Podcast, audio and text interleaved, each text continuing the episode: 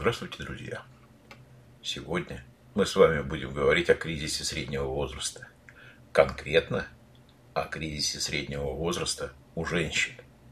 Считается, что подобный кризис у женщин наступает раньше, чем у мужчин, и более тесно связан с изменениями гормонального фона женщины. С этим сложно спорить, хотя статистика показывает, что в 30-40 лет – а именно этот возрастной период попадает большинство дам в кризис, далеко не у всех женщин определяется гормональное нарушение. Так или иначе, но именно в этом возрасте 50-60% женщин теряют душевное равновесие и начинают нервничать. Что беспокоит наших женщин? Давайте разбираться. Мой опыт консультирования показывает, что основные переживания лежат в области личной жизни и жизни семьи, но очень часто этим не ограничивается. Предлагаю более подробно рассмотреть структуру типичного кризиса. В основе кризиса лежит тревога. Именно тревога проецируется на разные области жизни женщины.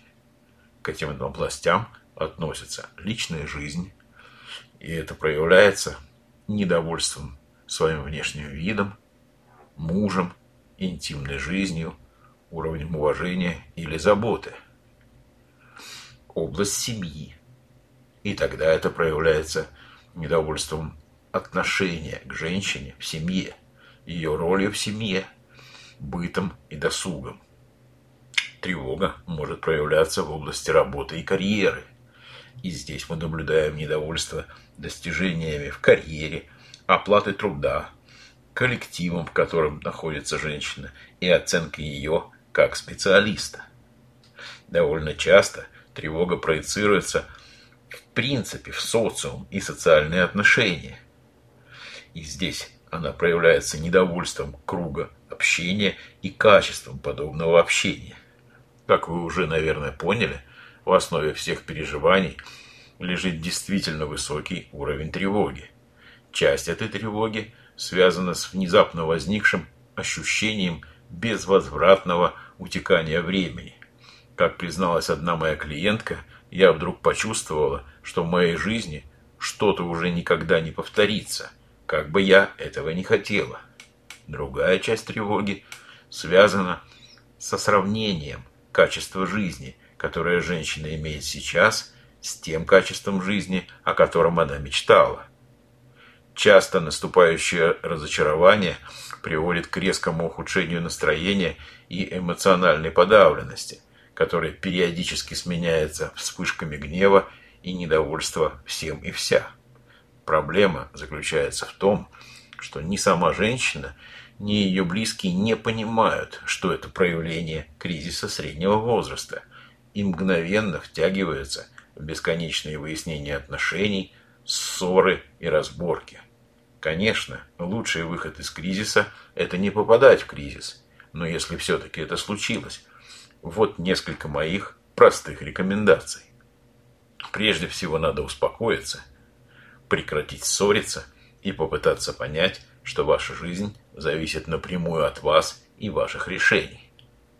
Затем надо решить, какая область вашей жизни нуждается в изменениях в первую очередь, какая за ней – и так далее.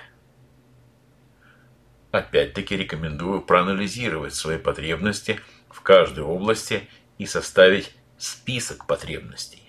Список потребностей желательно организовать так, чтобы потребности, которые вы можете удовлетворить полностью самостоятельно, находились вверху списка, а те, которые можно удовлетворить с помощью других людей, внизу списка. Нижнюю часть списка необходимо обсудить со своим партнером, членами семьи или друзьями, заручиться их пониманием, поддержкой и начать шаг за шагом притворять этот план в свою жизнь. Иногда в 15-25% случаев вам может потребоваться помощь консультанта. Обычно это тогда, когда вы испытываете острый кризис – Острый кризис проявляется одним из двух крайних вариантов. Это либо депрессия и растерянность, либо агрессия, плюс желание все разрушить и начать новую жизнь. Помощь специалиста также необходима, если вы не знаете, что вам делать и с чего начать.